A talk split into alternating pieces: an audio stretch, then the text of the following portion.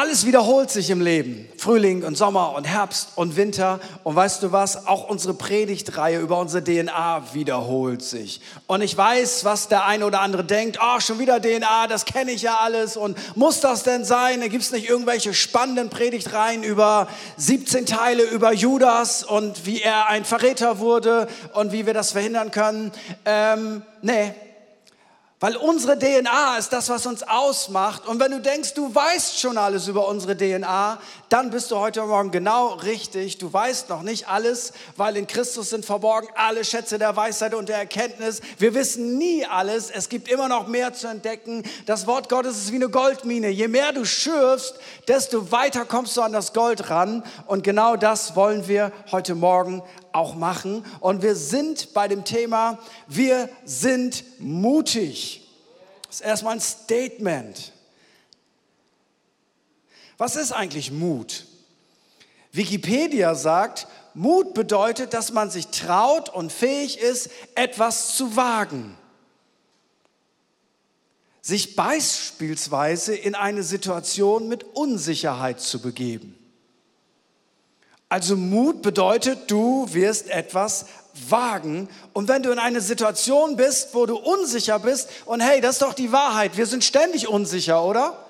Wir sind immer dann unsicher, wenn wir etwas tun sollen, was wir noch nie gemacht haben. Wenn wir etwas tun, was wir immer wieder machen, sind wir nicht unsicher, sondern durch die Wiederholung gewinnen wir an Sicherheit.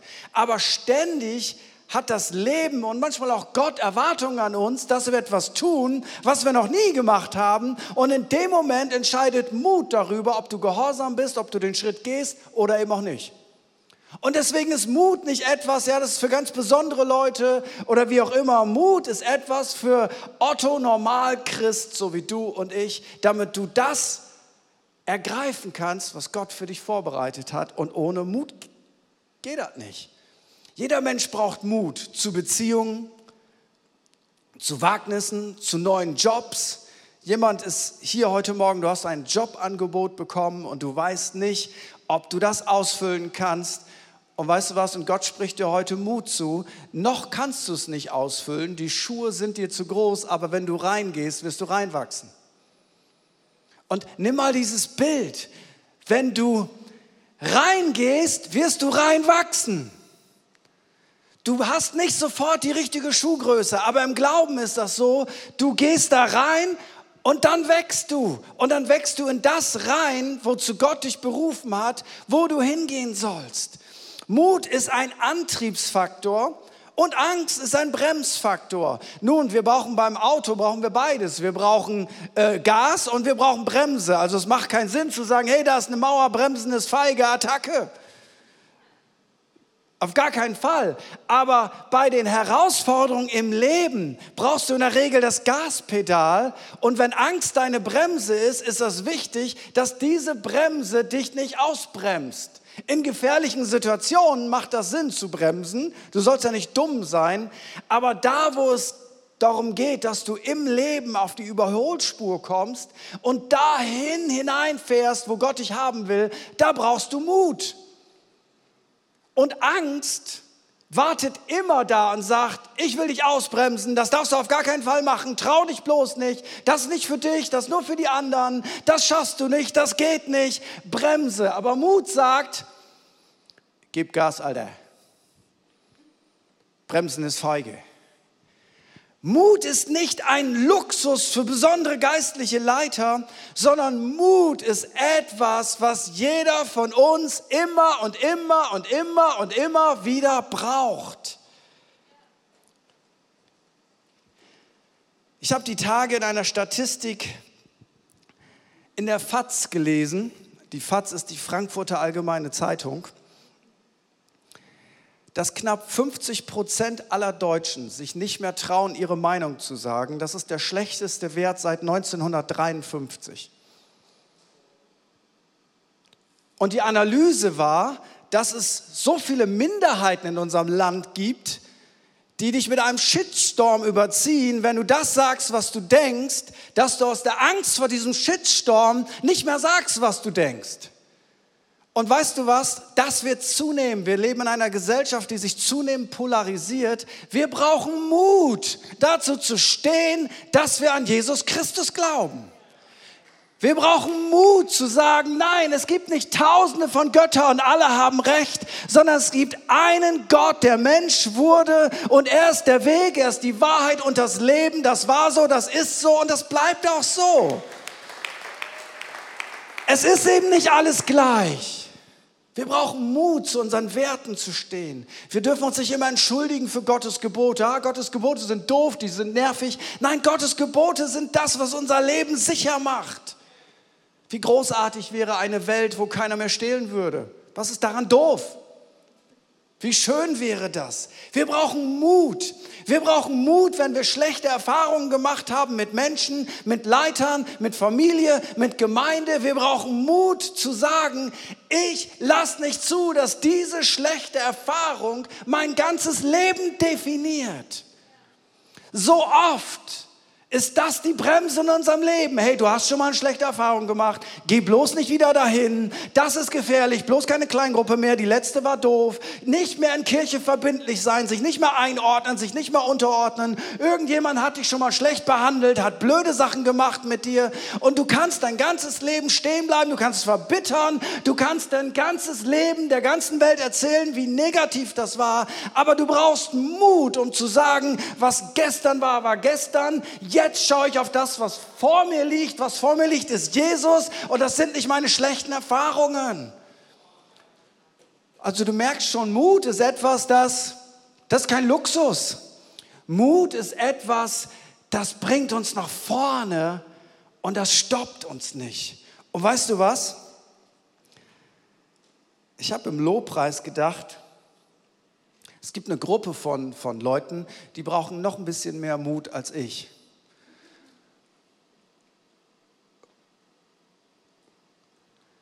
Das sind all die Leute, ich nenne sie mal Internationals. Menschen, die ihren ethnischen Hintergrund nicht in Deutschland haben. Sagen, warum brauchen die Mut? Also die europäischen Internationals, die asiatischen, die afrikanischen und so weiter und so fort. Warum brauchen die Mut? Ganz einfach, weil die Gesellschaft oder auch die Verletzungen und die Erfahrungen sagen, hey, bist du wirklich willkommen? Ist das wirklich der Platz, wo du aufblühen kannst, wo du nach vorne gehen kannst?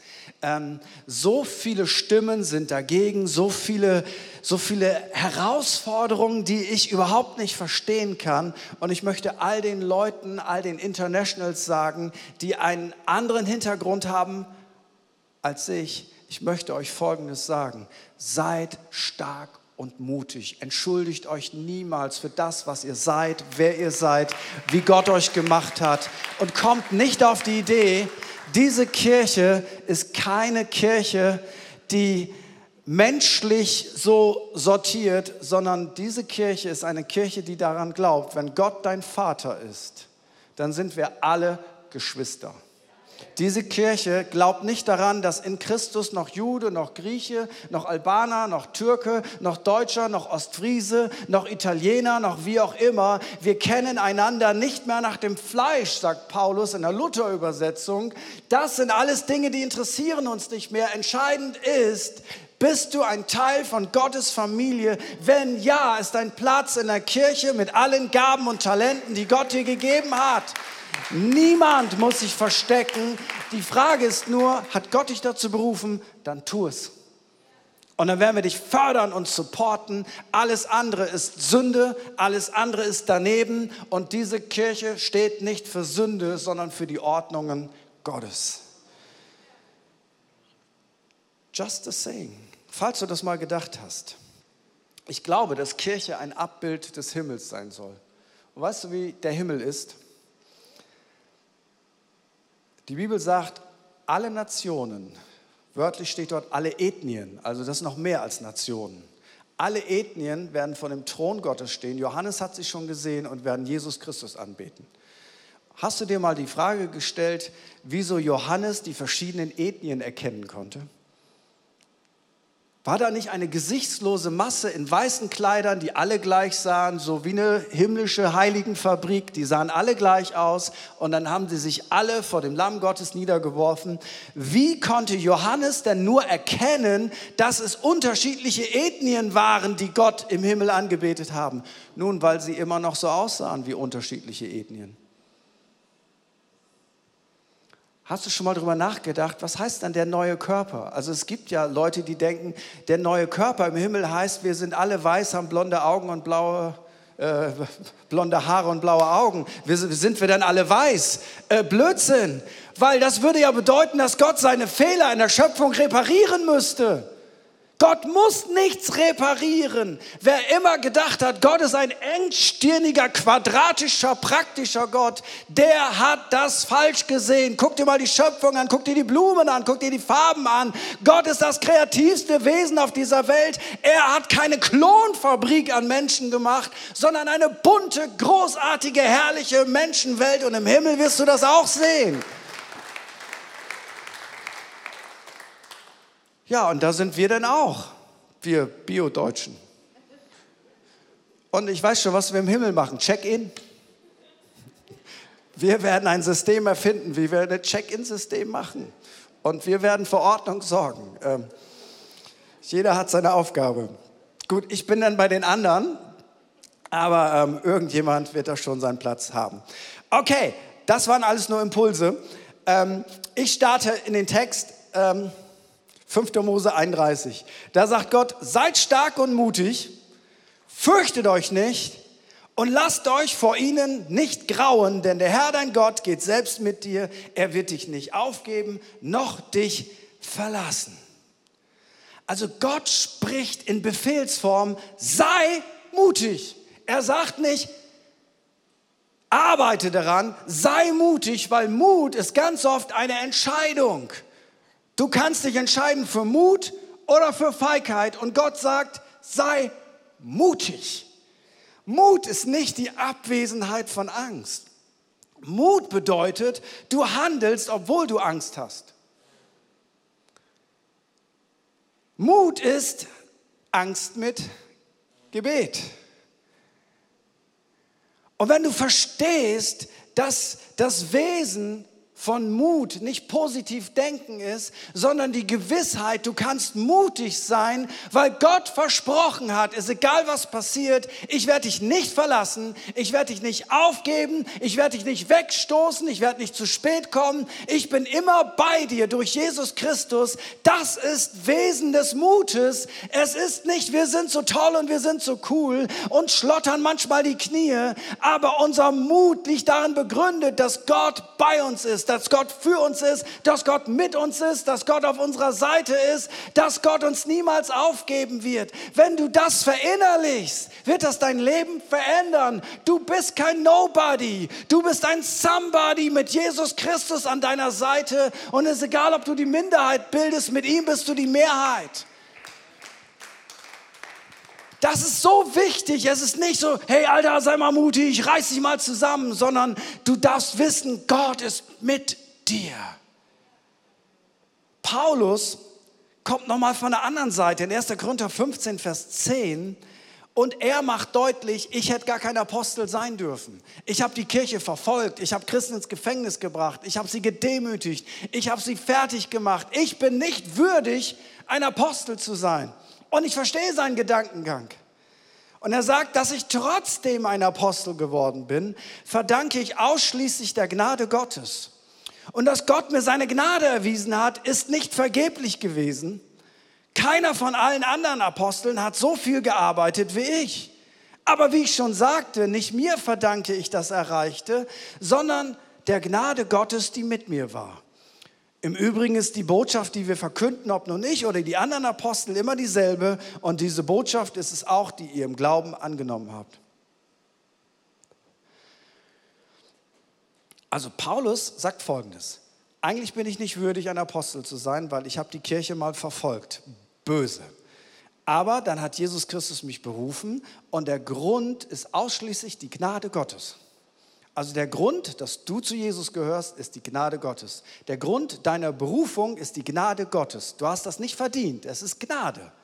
Und dann sagt Paulus, und die Gnade ist nicht vergeblich gewesen. Ähm, ich habe richtig viel gearbeitet. Also Gnade und Arbeiten schließen sich nicht aus.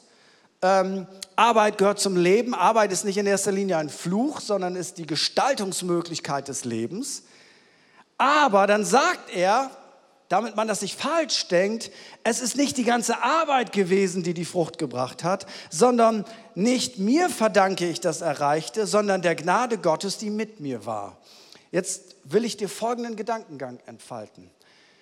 Da, wo Gott dich berufen hat, etwas zu tun, also zu arbeiten, da ist Gnade mit dir.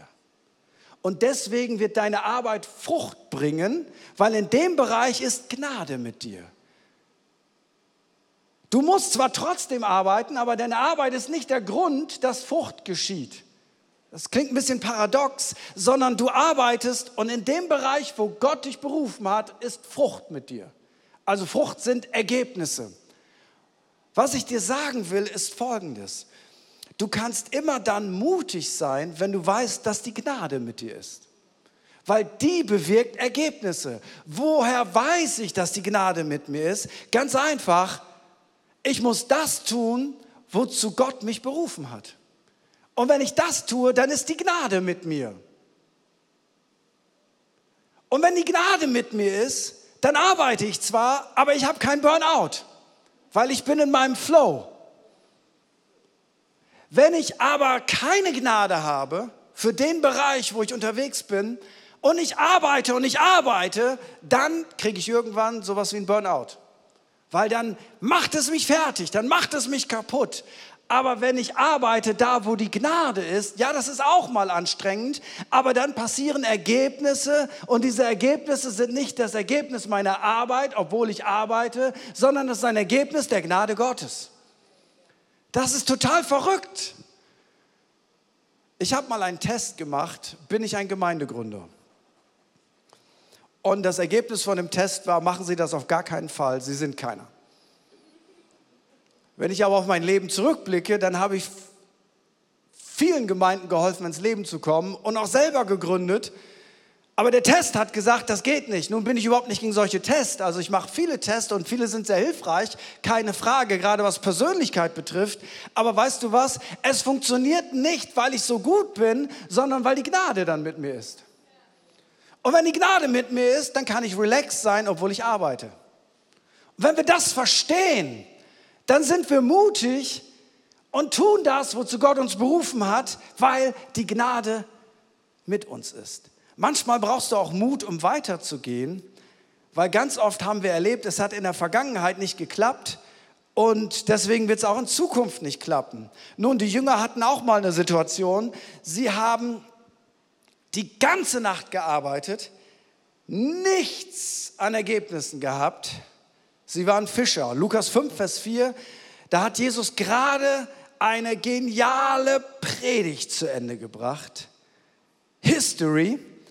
Und dann heißt es, also das passiert hier direkt nach seiner Predigt. Als er aufgehört hatte zu reden, setzte er sich hin, goss sich ein Glas Wasser ein und seine Bodyguards kamen und brachten ihn in den Green Room.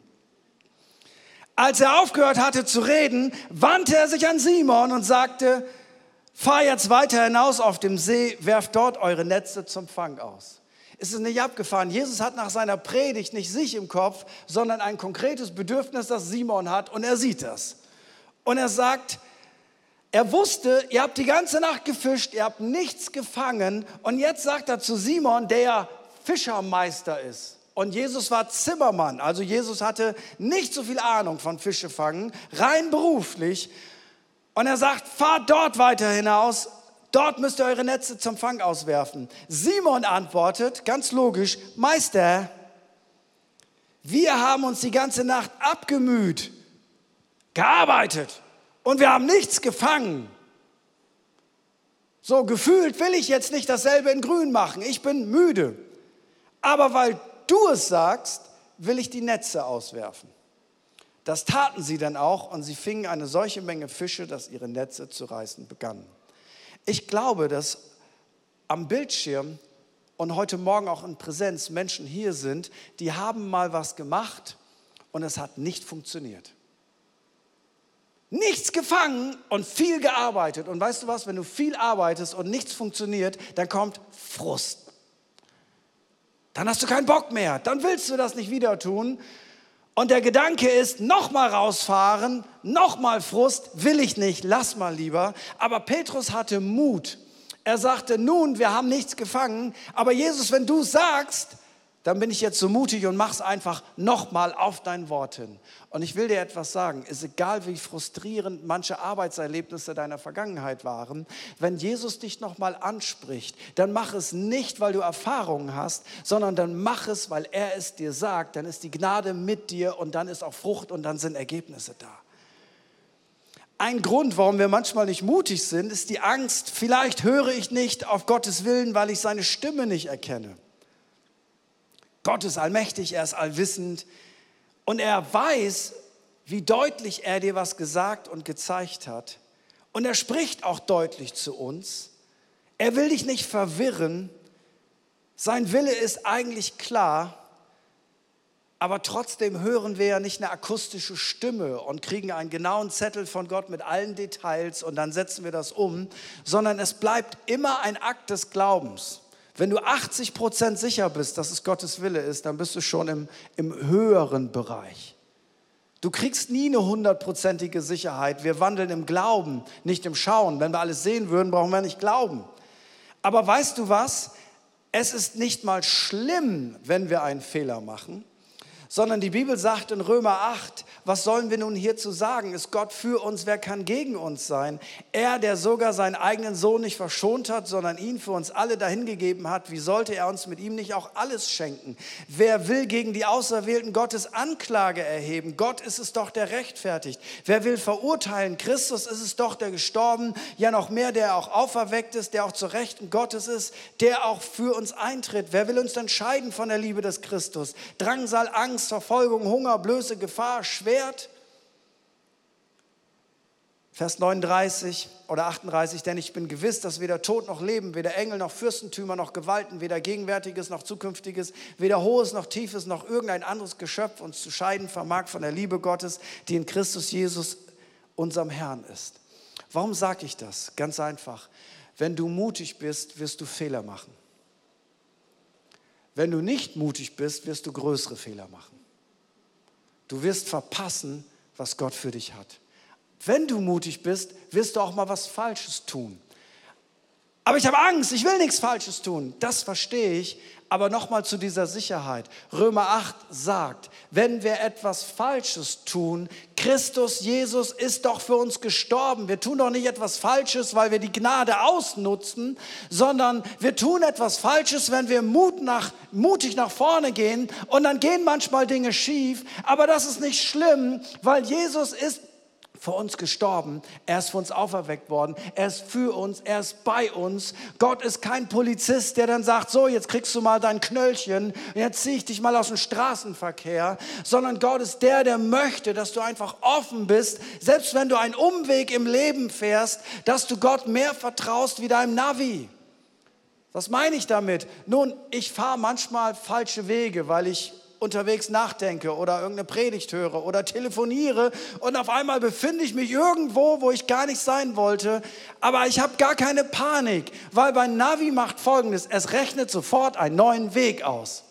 Und dann höre ich auf mein Navi und dann dauert das nicht lange, dann bin ich wieder auf dem normalen Weg. So ist das, wenn du mutig bist. Manchmal gehst du vielleicht einen Umweg, aber wenn du mit Jesus verbunden bleibst, hab doch keine Angst. Der Heilige Geist führt dich wieder auf den richtigen Weg. Was das Navi kann, kann er erst recht. Wichtig ist, dass deine Herzenshaltung stimmt und du merkst, oh, das war ein Umweg. Dann sei doch mutig, wieder auf den richtigen Weg zurückzukehren. Du darfst mutig sein und Fehler machen weil Jesus für dich gestorben ist, weil das deine Sicherheit ist.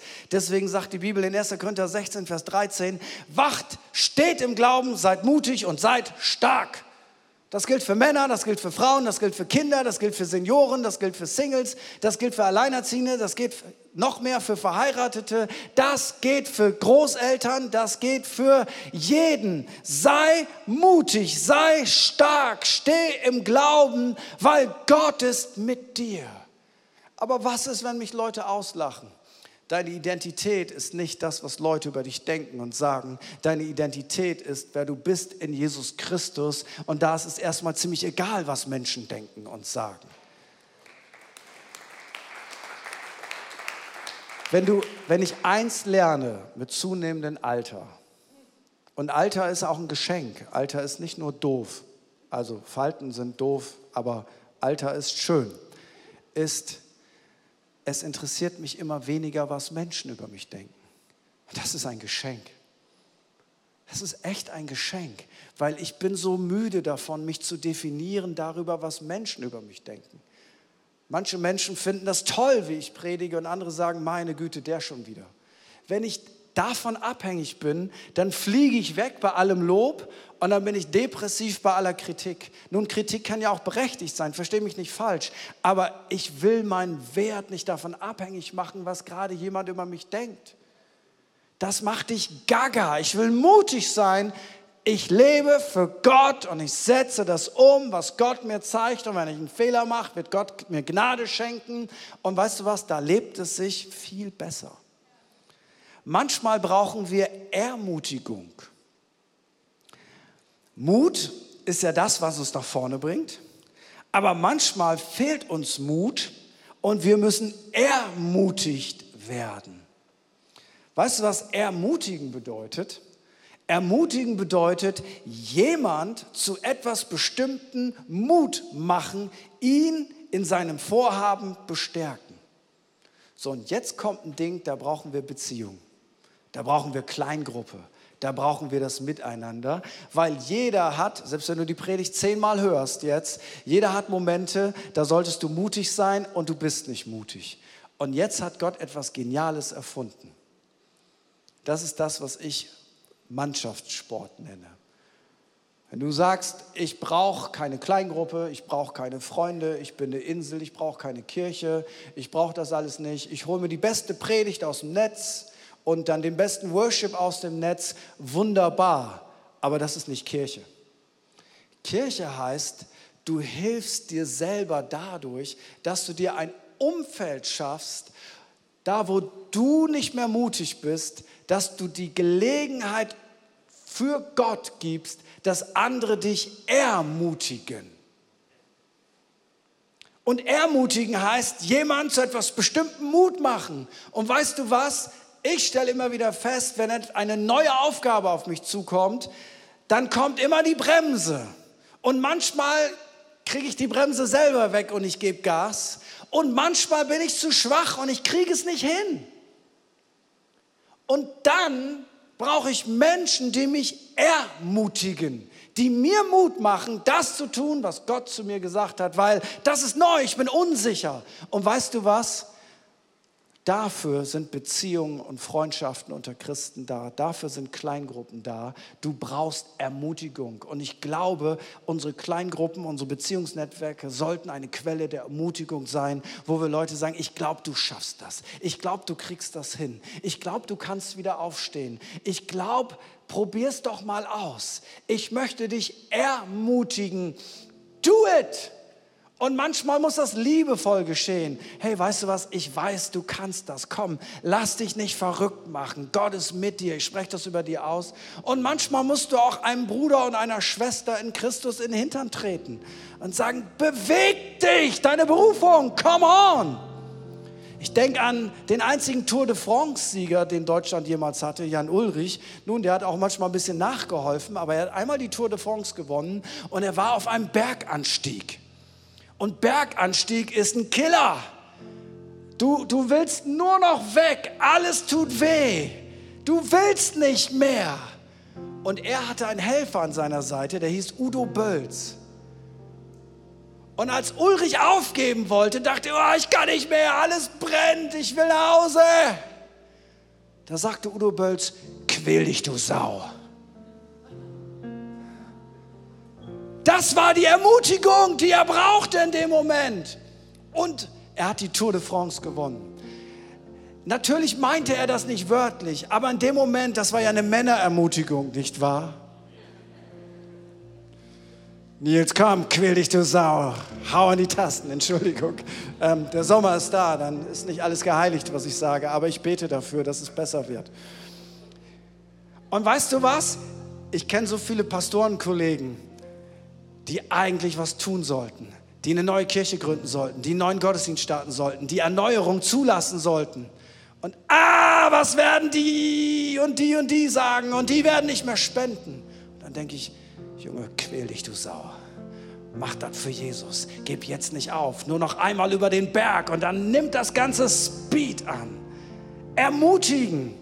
Weißt du was, es geht nicht nur darum, von Konferenz zu Konferenz zu rennen und von Online-Gottesdienst zu Online-Gottesdienst und von was auch immer zu was auch immer. Das Allerbeste ist, wenn der Heilige Geist redet durch jemanden, der in deiner Nähe ist und er sagt, go. Ich weiß, du kannst das. Ich rede dich stark. Ich sag dir, du bist ein Held, aber ich fühle mich nicht so. Aber du bist es. Und weißt du was? Ich werde dich supporten. Ich werde für dich beten. Ich werde für dich da sein. Ich werde dich ermutigen. Ich werde dich anfeuern. Ich werde für dich da sein. Kirche ist etwas Großartiges. Sie ist nicht perfekt, aber sie ist großartig. Der Heilige Geist redet durch Menschen, durch ganz normale Menschen durch ganz normale Menschen und er gibt dir Mut. Das war die Hälfte meiner Predigt. Aber das reicht jetzt. Es sind sowieso nicht die vielen Worte, sondern das, was unser Herz gerade berührt. Lass uns doch zusammen aufstehen.